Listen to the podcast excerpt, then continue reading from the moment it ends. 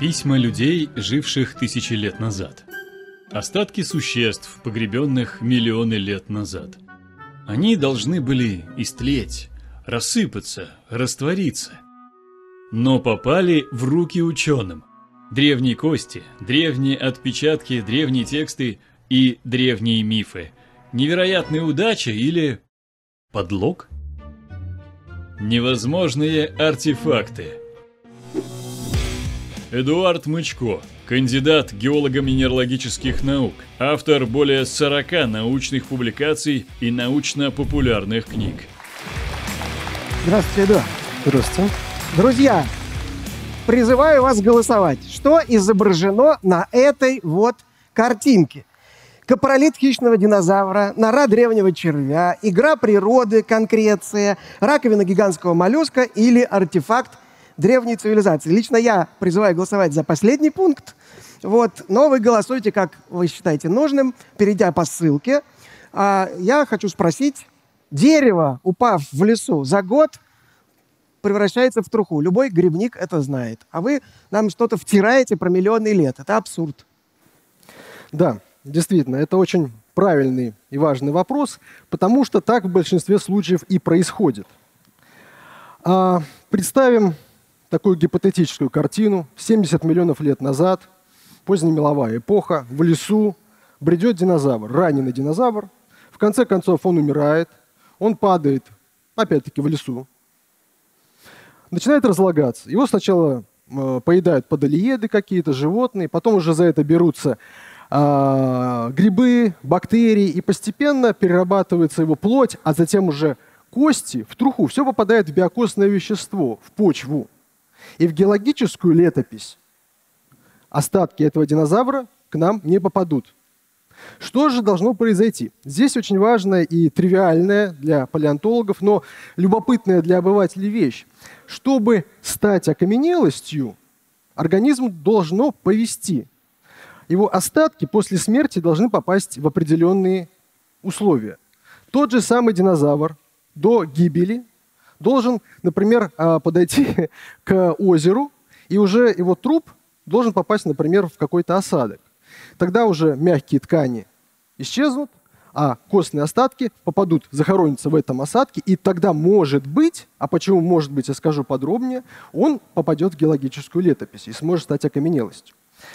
А, с этим связан миф основной, почему тогда вот не завален мир скелетами, ископаемыми скелетами. У нас же есть окаменелости динозавров. Почему их везде нет? Ну, потому что как раз-таки а, большая часть организмов после смерти не попадает в геологическую летопись, это просто все сгнивает. А вот эти счастливчики, это вот наша окаменелость.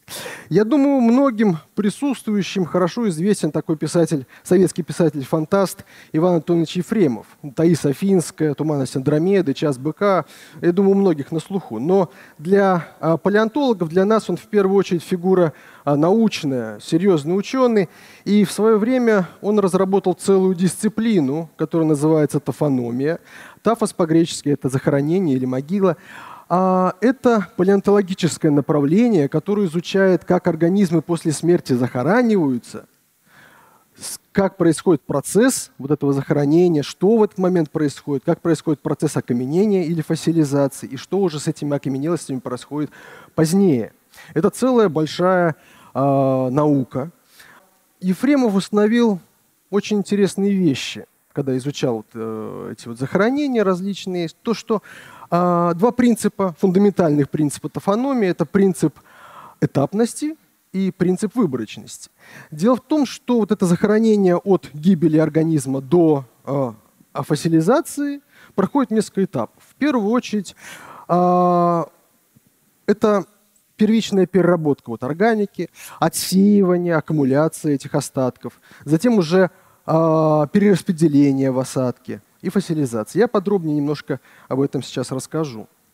А, вот с первым этапом, с первым этапом, а на каждом этапе, вот это очень важно, происходит еще принцип выборочности, а, так называемая тофономическая решетка.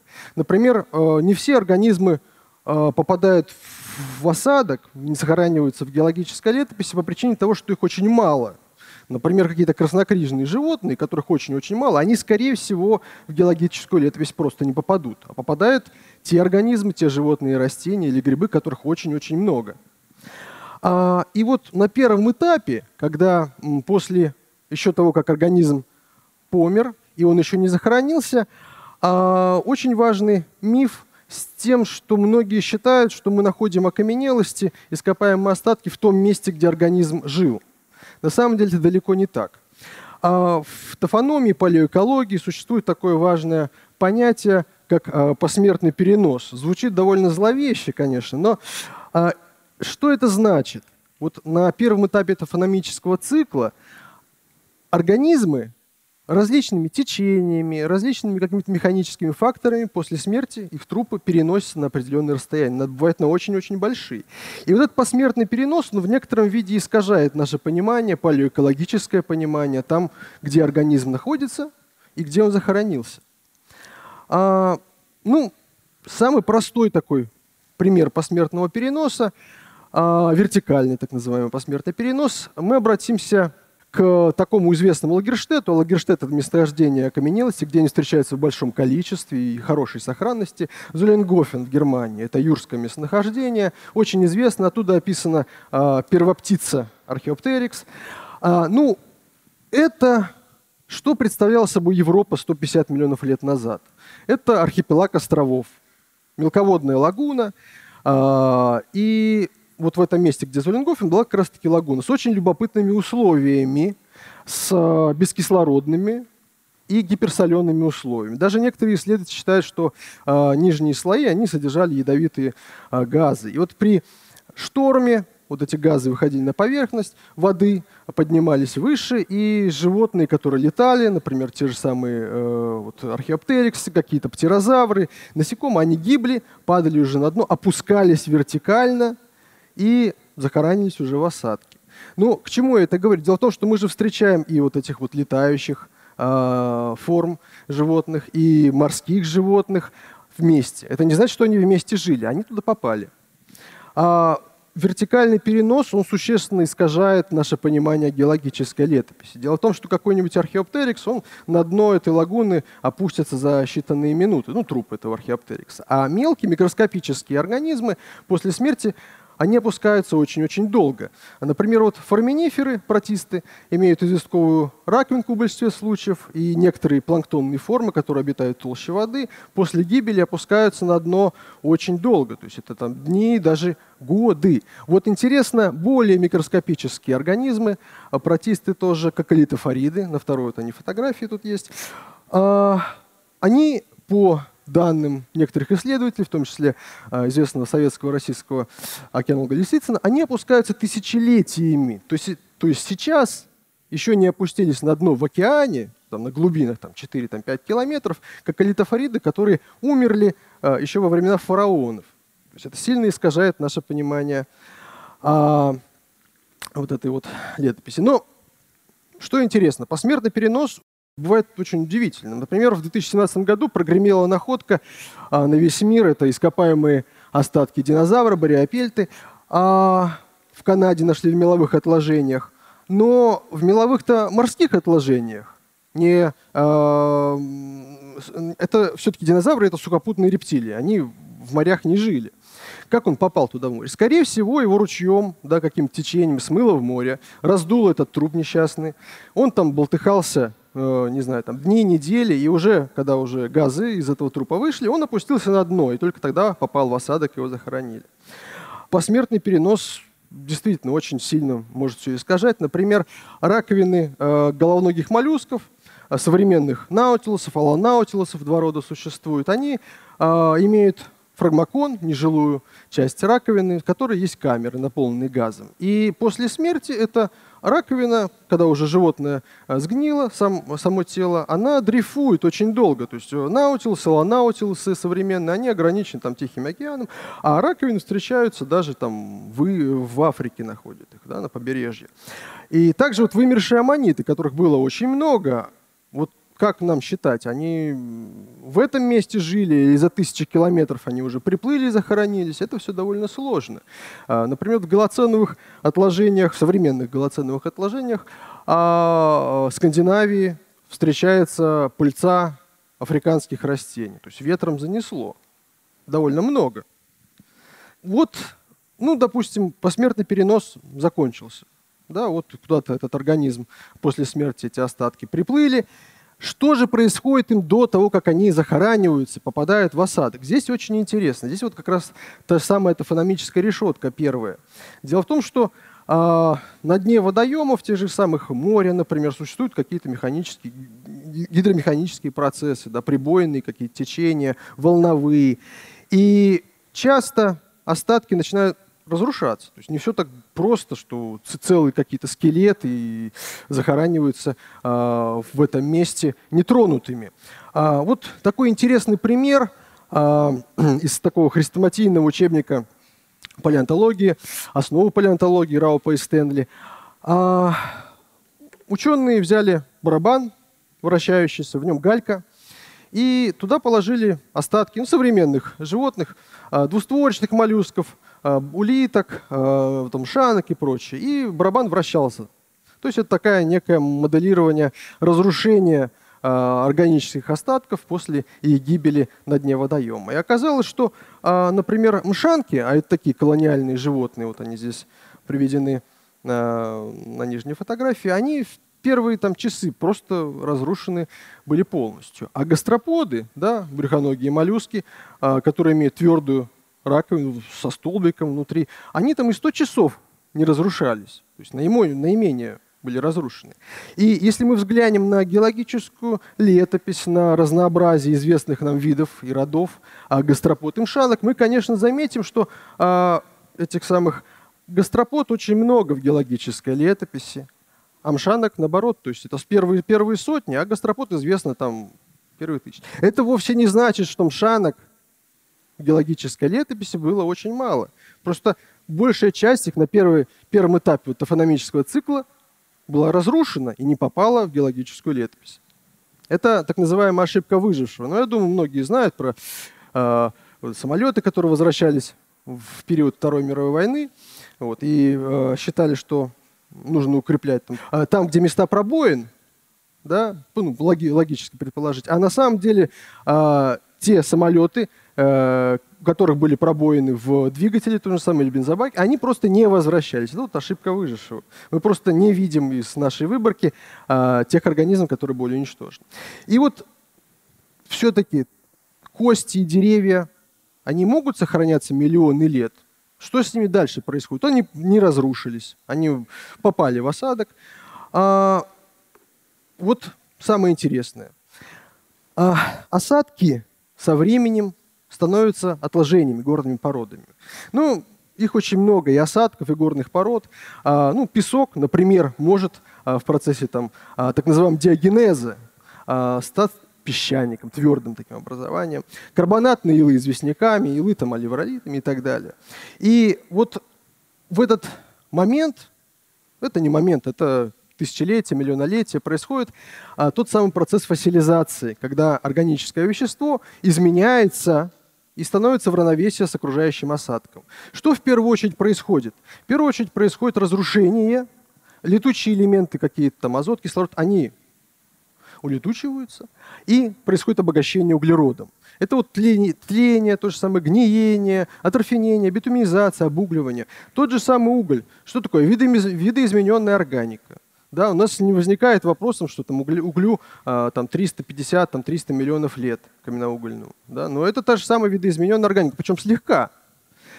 Например, вот лигниты, да, это не, не до угли так называемые. Если вот посмотреть на лигнит, вот в карьере а, в Подмосковье есть юрские глины, там встречается лигнитизированная древесина. Она внешне совершенно неотличима от э, современной древесины. Ну, бревно какое-то лежит, а на самом деле этому бревну там 150 миллионов лет от тех же самых растений иногда остаются фитолеймы. Это вот сами листики тончайшей структуры, с клеточным даже строением, неизмененной фактически органики, только вот обугленной, по сути. Потому что многие органические соединения, они очень-очень стойкие. Например, хитин очень нестоногих. А, ну, тот же вопрос. Органика не может сохраняться. А вот мумии вечной мерзлоте, да, им там 30-40 тысяч лет.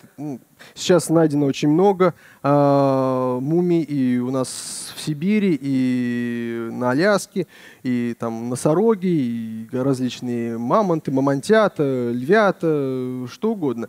А, ну, это не значит, что они там сразу замерзли, как некоторые считают. Это еще один миф, что э, вот они моментально замерзли, попали куда-то там в, в, этот лед. Э, как правило, это в зимнее время года происходило. Животные э, после гибели или во время гибели падали в какой-то водоем. Они там перемерзали много раз. Но тем не менее, вот за э, там, тысячелетия к нам эта органика э, дошла, даже с клеточным строением, даже э, с ДНК.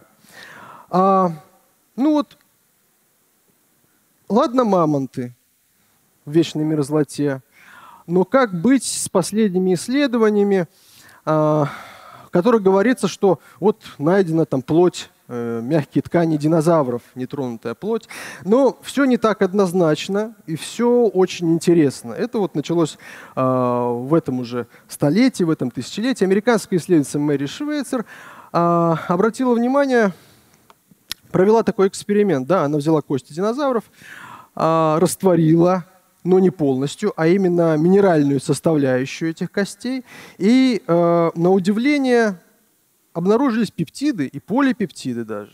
То есть коллаген, то есть нетронутый, это вызвало массу споров среди научного сообщества, что какая-то ерунда, не может быть такого. Но были поставлены а, подобные эксперименты, и действительно оказалось, что а, там есть вот коллаген тот же самый. А потом новые-новые эксперименты с растворением. Оказалось, что там есть даже эритроциты, а, какие-то а, другие белки, а, что-то похожее на кровеносные сосуды, стали выяснять, как такое может быть. А оказалось, что вот эти все микроскопические структуры органические, они в таких вот капсулах из железа, как в консервных банках. Как это могло быть, по мнению той же Мэри Швейции, авторов кровь, содержащая эритроциты, а эритроциты содержат гемоглобин, уже обволакивала после смерти вот эти вот внутренние части костей, э, и как-то это придавало форму вот этих капсул. И это сохранилось. Вот такая интересная вещь. А, это отдельные дисциплины, как тофономия, да, вот а, палеопротеомика, это активная а, новая наука. А, ученые изучают а, пептиды и полипептиды, которым миллионы, там, десятки, даже сотни миллионов лет. А, новое перспективное направление – а, ну, в связи с этим много интересных исследований. Не так давно вышла публикация о том, что в остатках Диккенсония, такой виндобионт, а, который жил там 560, 580 и даже 600 миллионов лет назад, обнаружился э, остатки холестерина. Да, холестерин – это э, спирт животного, исключительно животного происхождения – и э, вышла публикация, потом еще одна и еще о том, что вот доказательства о том, что э, Диккенсони и вообще вендобионты абсолютно точно животные. Но вот здесь уже э, много скепсиса у коллег о том, что это загрязнение, современное загрязнение, и все не так однозначно. Но работы э, Мэри Швейцер, они как раз-таки однозначны. Это действительно коллаген, это действительно какие-то структуры, которые принадлежат динозаврам в ископаемом состоянии не только органика может сохраниться, но и какие-то а, а, в редких случаях окраска. Вот на фотографиях а, есть а, а, а, ископаемые раковины брахиопод с пятнистой окраской, есть раковины головоногих моллюсков с а, такой вот сетчатой окраской.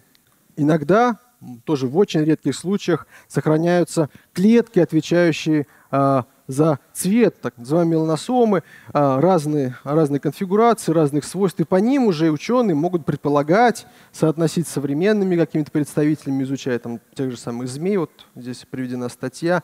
А, выяснили, какого цвет, цвет и какую окраску имела змея, именно по сохранившимся вот этим вот а, клеткам. Но ископаемая органика она э, встречается реже среди окаменелости, чем какие-то другие типы сохранности. В большинстве случаев мы имеем все-таки то, что вот эта органика утрачена, растворена, и, например, за место а, вот этих ископаемых остатков мы видим так называемые псевдоморфозы или биоморфозы. А, сам, сами остатки в осадке и уже в отложениях могут замещаться на другие минералы. А, вот на первой фотографии это ископаемый лес в Аризоне, да, стволы деревьев замещены кремнеземом. Ниже трилобит, панцирь трилобита, замещенный перитом. Вот это вообще удивительная такая штука. А, это зуб динозавра, а, замещенный опалом. Ну, это, по сути, тоже кремнезем. Или вот такая а, фотография скорпиона, замещенный медью. И причем вот это замещение, оно бывает очень быстро происходит. Это не обязательно миллионы лет. То есть это даже происходит за сотни лет. Вот это очень интересно, что различные э, типа фасилизации, они не всегда говорят, что это происходило там миллионолетия. Чаще всего мы имеем дело с менее привлекательными, менее интересными типами сохранности. Это так называемые ядра.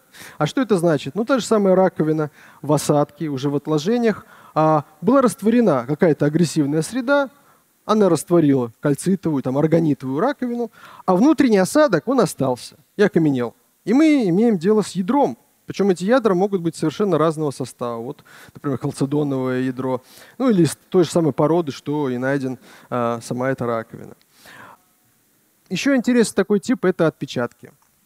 Отпечатки, а, ну, они реже встречаются, чем вот псевдоморфозы там, или какие-то ядра. А, отпечатки содержат мельчайшие структуры – строения. Самый такой любопытный, интересный э, тип сохранности, с которым связан еще один миф, это включение в янтаре или инклюзы. Ну, янтарь — это ископаемая смола. Да, янтаря э, много в мире разного, разного геологического возраста. Есть меловой янтарь, э, есть э, вот и оценовый янтарь.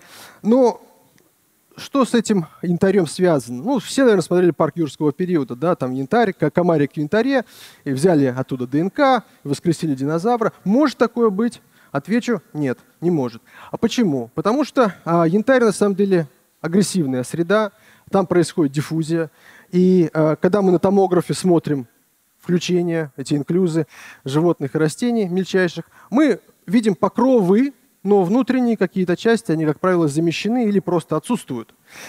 И э, в 1993 году вышла статья о том, что э, вот мы обнаружили там ДНК долгоносика, э, которому 100 миллионов лет. Потом выяснилось, что это э, не ДНК долгоносика, а загрязнение грибом кандиды, современное причем. Были эксперименты, э, вот недавно буквально закапывали в смолу жуков на 2-5 лет, выкапывали, смотрели, есть ли у них ДНК ну, оказалось, что да, можно секвенировать, можно посмотреть, но что такое 2-3 года и там 100 миллионов лет? ДНК капризная молекула, сложная и капризная. А тут вообще очень плохая новость. Недавние исследования новозеландскими учеными, они смотрели м, костные остатки э, вымерших нелетающих птиц МО, и обнаружилось, что э, у ДНК есть интересная особенность, которую они назвали полураспадом. Но это не тот э, полураспад, что происходит у изотопов, он происходит с разной скоростью в зависимости от условий, в которых хранится эта ДНК. Да, например, в каких-то вот этих вот эм, вечной мерзлоте распад ДНК происходит медленнее, а в каких-то обычных отложениях, там в пещере какой-нибудь, где лежат эти костные быстрее. И, скорее всего, а, мы никогда не найдем э, ДНК того же самого э, динозавра не потому, что нет э, определенных суперских условий, где это могло сохраниться, а просто есть вот такая интересная вещь, как полураспад а, ДНК. И с этим связан а, миф, вот, о чем я говорил, тофономические циклы, а, они изменяют наше понимание геологической летописи, того биоразнообразия прошлого. И с этим связано такое фундаментальное понятие в палеонтологии, в геологии. Это не полнота геологической летописи, она как раз-таки обусловлена какими-то фономическими принципами. На самом деле все сложнее и интереснее. А, несмотря на то, что эта неполнота существует, то, что на разных этапах вот этой тофономической, тофономической решетки отсеиваются какие-то остатки и не сохраняются, не попадают в геологическую летопись, а мы имеем довольно много находок разных видов, и э, это нам все-таки позволяет а, осознавать и понимать, что эволюция это абсолютно э, точно была и есть и происходит. Но с этим связаны очень интересные эффекты. Например, эффект сеньора Липса, про который мало кто знает. Вот за счет этой неполноты мы практически никогда, изучая какой-то таксон э, в геологическом прошлом, мы не встречаем э, первых и последних представителей. Мы, как правило, встречаем родственников э, предков и родственников потомков. Другой такой эффект, эффект Лазаря, я думаю, некоторые присутствующие слышали про него.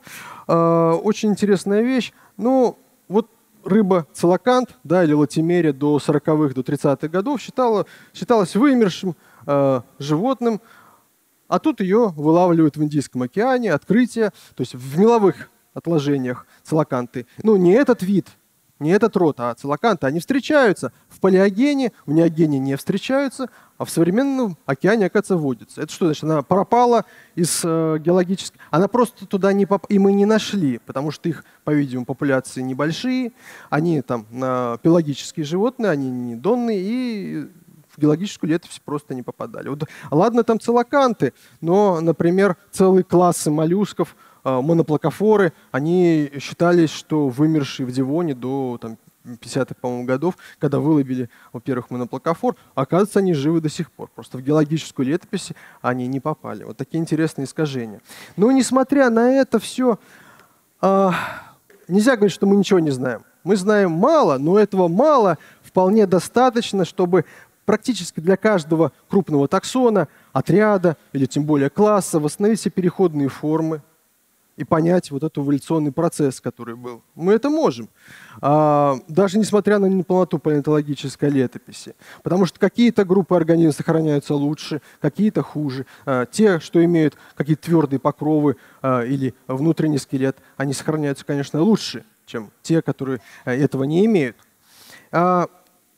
Сейчас существует много крупных баз данных, началось все, например, с э, базы данных Джек Сипкоски, а, конец 80-х годов. Ученый собрал информацию о родах и семействах ископаемых животных. 36 а, тысяч родов. Да. И когда графики построили, да, вот такой график интересный, ну, это такая знаменитая известная вещь, мы увидели то, что вот эти колебания кривой свидетельствуют о том, что были, по-видимому, какие-то крупные вымирания, какие-то эволюционные всплески потом. А, тем не менее, я это говорил к тому, что э, несмотря то, что вот неполнота палеонтологической летописи существует, мы э, картину, картину прошлого, картину эволюции более-менее хорошо э, понимаем. Спасибо. Давайте посмотрим теперь, как проголосовали наши зрители. Что, по их мнению, было изображено на этой фотографии. И побеждает раковина моллюска. Прокомментируйте. Да, на самом деле это такой вопрос с подвохом, такой сложный вопрос. А, эту штуку нашли в карьере в 20-е годы в Англии, в графстве Сассекс. А, и обратили внимание, что она похожа на, действительно на улитку, на раковину улитку. Потом начали смотреть, оказалось, что там никаких остатков раковины, и это не ядро моллюска. Хотя ее назвали дендокохлея ингенс, то есть страш, страшная раковина, гигантская страшная раковина улитки. Были предположения, что это капролит динозавра, это действительно научные предположения, потому что рядом есть карьер, где ископаемые остатки динозавров известны. Но э, капролиты, они имеют определенные структуры, они запол... состоят из того органического вещества, э, экскрементов, которые можно понять, э, э, что это такое.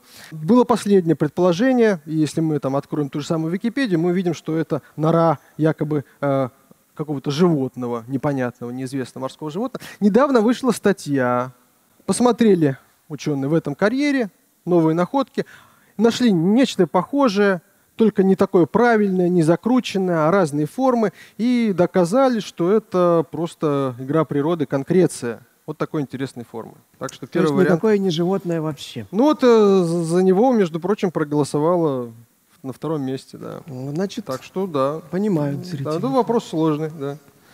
Да, но сейчас здесь начнется битва геологических масштабов. Готовы ли вы ответить за свои слова? На сцене вредный оппонент. Павел Селиванов, геолог, старший инженер Центрального научно-исследовательского геолоразведывательного Института цветных и благородных металлов. Прошу, Павел. 10 минут. Здравствуйте.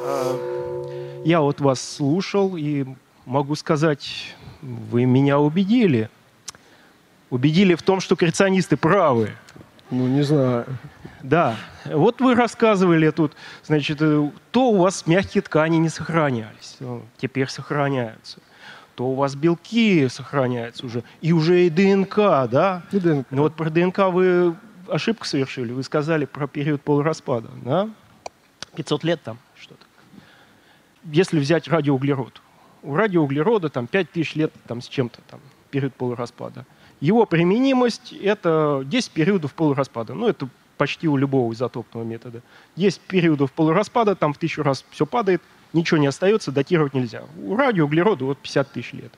Соответственно, я беру 500 лет, умножаю на 10, да, 5 тысяч лет. Все, ДНК никакого быть не должно. А тут читаем, значит, неандертальцы, ДНК, они там 40 тысяч лет назад вымерли. ДНК мамонта нашли миллион лет не. Может быть, не было никаких миллионов лет? А? Да. А, спасибо за вопрос. А, но а, по поводу... Да. По поводу полураспада ДНК я говорил это в кавычках. Это не тот полураспад, что происходит в изотопах, который стабильный, который вот, да, там, а, уран там распадается на свинец через 2, там, 4-5 миллиарда лет, там тот же самый радиоуглерод. Это э, абстрактное такое понятие. С разной скоростью этот полураспад происходит этой ДНК. Где-то я говорил про это, что вот в хороших условиях, а, в замороженном каких-то туши а, вечной мерзлоте он медленнее происходит, а если э, эти остатки погребены просто в отложениях или в каких-то там в пещере хранятся, то намного быстрее, но происходит в любом случае, в отличие, ну, э, мы, скорее всего, не найдем там ДНК динозавра того же самого про это говорю. А если найдете, вот как вы это, это будет очень, ну это будет открытие, очень а, большое серьезное открытие. А, и, опять подвинете. Ну да, да, да, да. И ага. окажется, что да. полураспад там ДНК, он в определенных условиях длительный. Подкручивать, подкручивать. Ну да, ну а да? как оказалось с органикой? Вот. Ну, Мы ладно. считали, что пептиды, да, или полипептиды, они там ограничены там, э, там столетиями, а потом оказалось, что миллионы лет. Ну, тушенку вот нашли, да. Ноя. А, ладно, я тут на антропогенезе вот вашем читал недавно заметку, что нашли, значит, зуб акули, э, там какой-то меловой акулы, кажется, там, или рыбы другой, вместе с костями людьми. И вот там объясняли, дескать, это они вот нашли, там использовали как подвеску какую-то, вот, хотя там следов никаких не показали, по-моему. Вот. А где доказательства? Может, они вместе жили? И, может, человек охотился на эту меловую акулу. Вместе же нашли, вместе... Нет, ну спуститесь в метро московское и посмотрите на мрамор. И там увидите много окаменелости. Аммонитов. Есть, есть.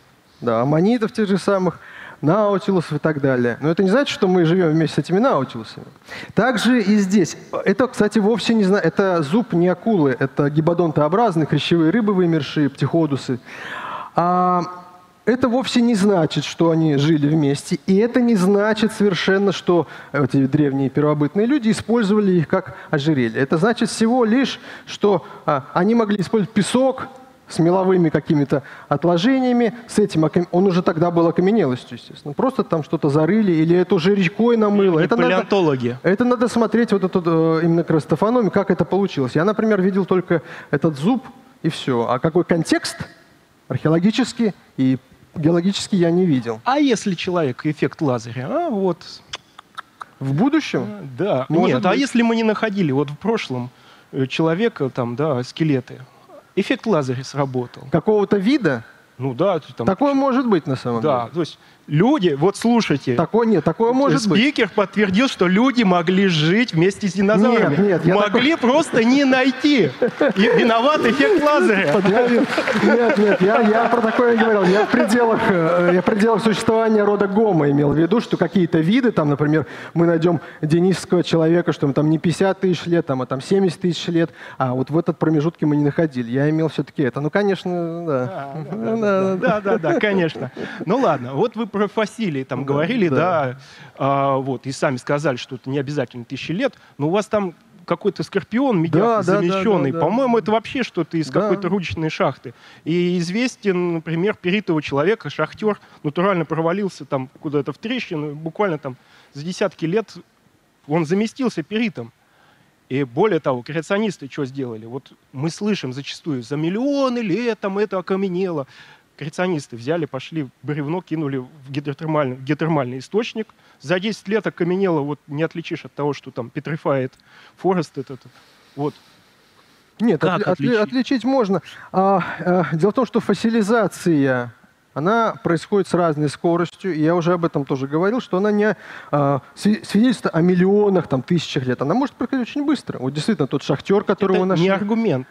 Ну, То, это- что у нас так фасили, это не аргумент древности. Фасилизация это не, не аргумент э, древности. Аргумент древности, э, аргументов древности очень много.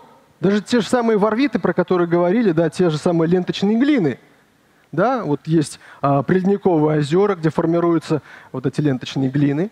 В летний период они обогащены органикой, в зимний период напротив. И они такие полоски черные, черные и белые, черные и белые. И просто э, есть обнажения, где есть вот эти ленточные глины, их можно посчитать, там 14 тысяч лет. Ну, Есть ну, миллионы миллионов лет. там- Есть. миллионов лет. Ну, ну не, ну Нет, покажите. не, не от современной. Нет, не- современные. не- Хорошо, тысячи лет там, да, ладно, согласен. Но вообще, вот, В- к- варвиты- когда мы переходим к миллионам лет, да, вот вы базируетесь на чем, когда говорите о миллионах лет?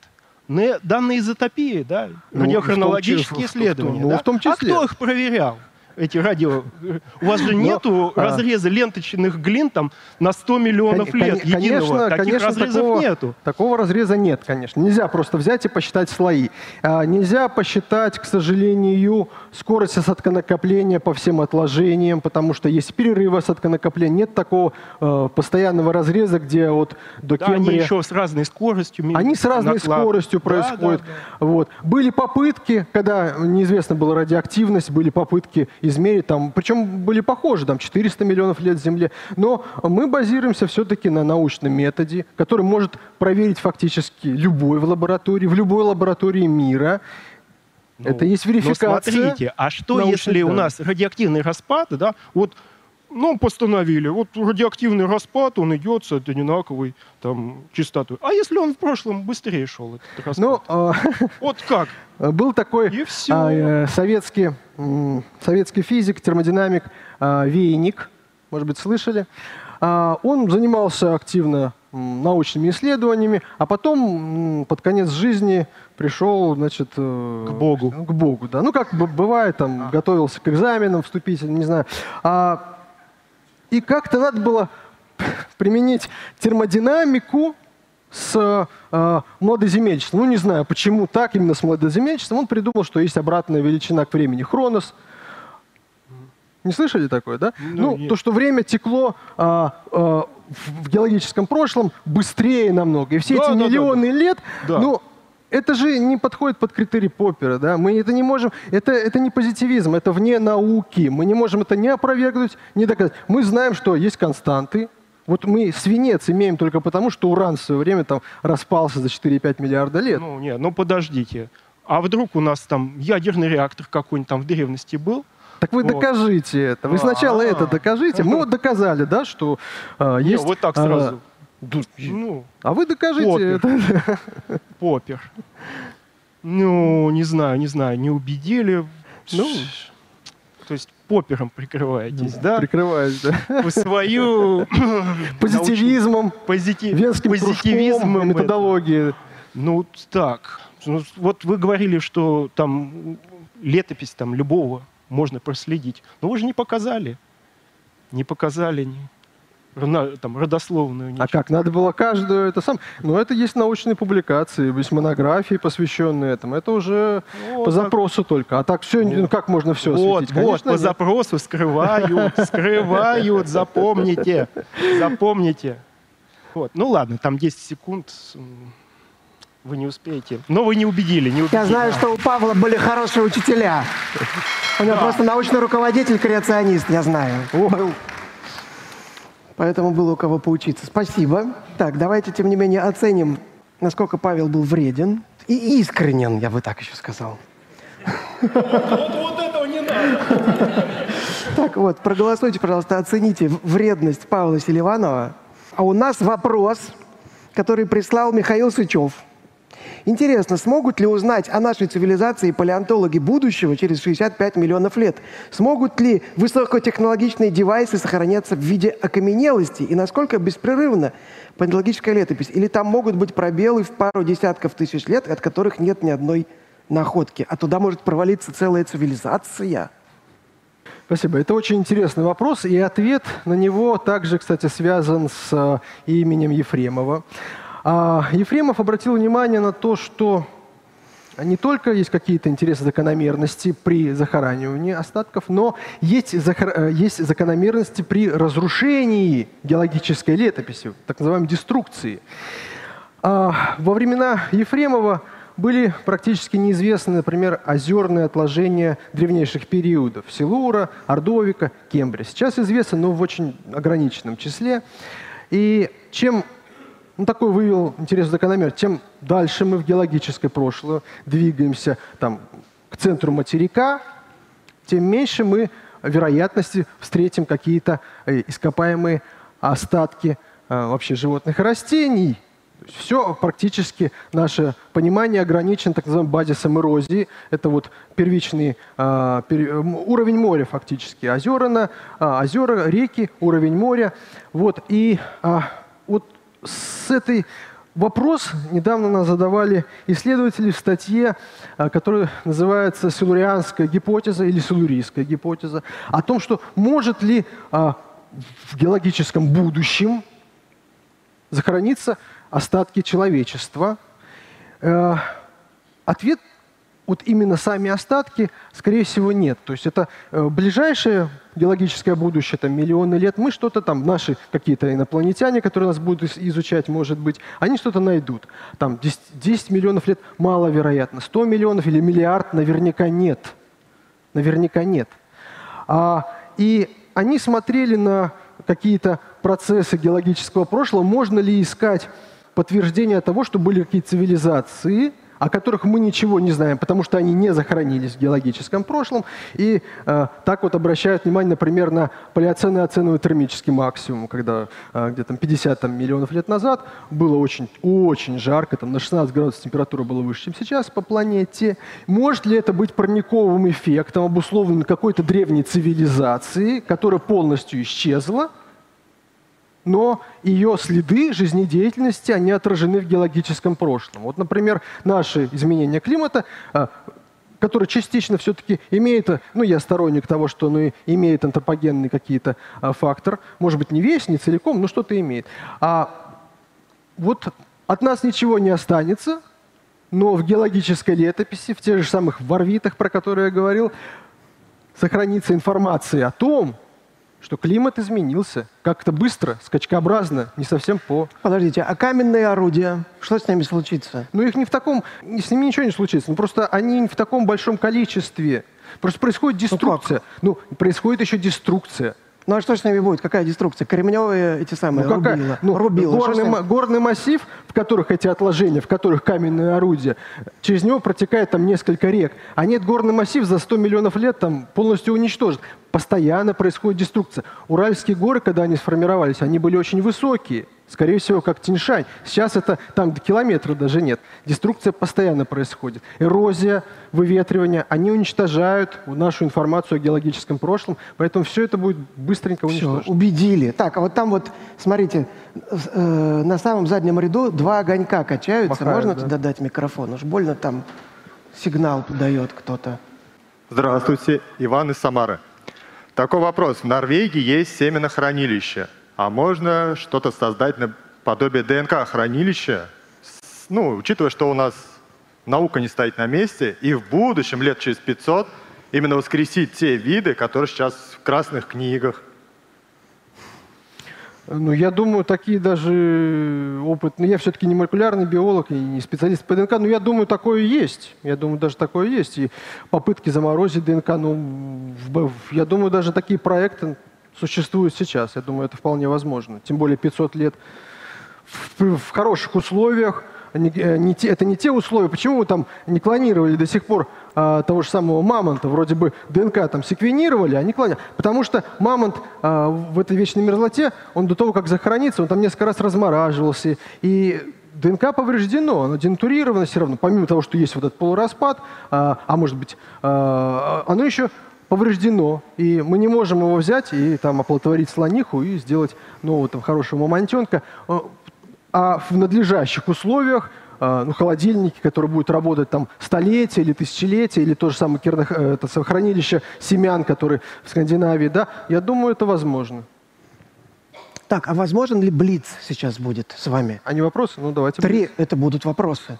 Только ну. надо отвечать на них максимально лаконично. Три минуты. Готовы? Три вопроса. Ага. Как и где обнаруживаются следовые дорожки древних организмов и как их отличают от обычных следов коррозии, написано. Ой, ну это а, отдельная, кстати, дисциплина палеонтологическая, палеоэхнология. А, следы жизнедеятельности разнообразные очень бывают. Это следы ползания, следы зарывания, а, следы питания, следы отдыха. Это и следы и беспозвоночных животных, и позвоночных животных. Это, как правило, либо это морское дно какое-то, либо это вот условия прибрежные, да, вот следы динозавров тех же самых. А, как динозавр прошел а, по какому-то мягкому илу, ил застыл, засох. Ну, это за быстрое время, там, за часы. Его там покрыло новым слоем уже другого ила, но плотность у них разная осталась. И уже в процессе вот диагенеза мы имеем а там, там, те же самые какие-то ископаемые там, глины или оливролиты, мы раскалываем, плотность разная, мы вот получаем слепок и сам след. Такое бывает, да. Вот. И, но следы крупных каких-то животных, они не так часто встречаются, в отличие от следов жизнедеятельности беспозвоночных – так, в каких минералах, в принципе, находят окаменелую живность, а в каких никогда?